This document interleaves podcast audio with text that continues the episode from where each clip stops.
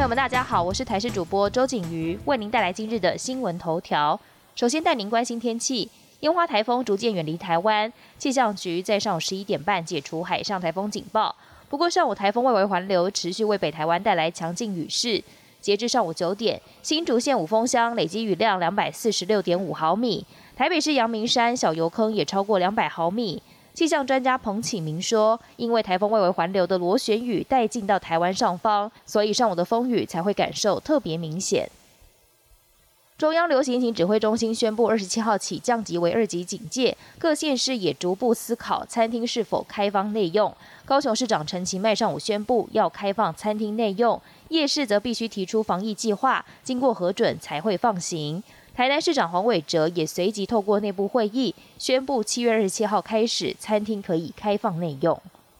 东京奥运正式揭开序幕，中华队由网球一哥卢彦勋和举重女神郭幸淳一同掌旗。这回中华队只有五名选手，加上领队等六人，一共十一人组成开幕团，规模史上最小。入场顺序是依照各国在日本的平假名来排序。台湾这次排在第一百零四顺位，也是从一九八四年台湾重返奥运会场之后，首度排在中国队前面入场。赛事司仪用中华台北介绍出场，日本和南韩的电视台在转播时，主播则是以台湾来称呼，让民众看了都相当感动。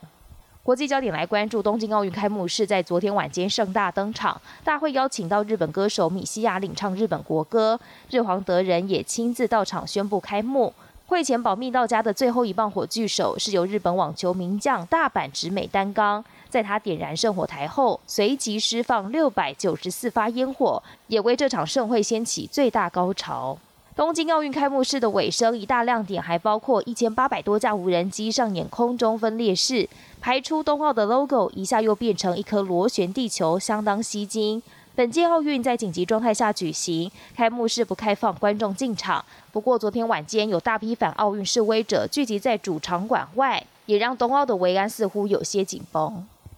全球暴雨洪患频传，印度西部迎来破四十年纪录大雨，二十四小时累计降雨量近六百毫米，多个村庄传出山崩土石流，至少造成一百一十二人死亡，大约八百五千人前往避难。陆军、海军出动搜救，俄国东部也传出暴雨冲毁桥梁，导致西伯利亚大铁路双向停摆，至少要花五天的时间抢修才能恢复双向通行。本节新闻由台视新闻制作，感谢您的收听。更多内容锁定台视各界新闻与台视新闻 YouTube 频道。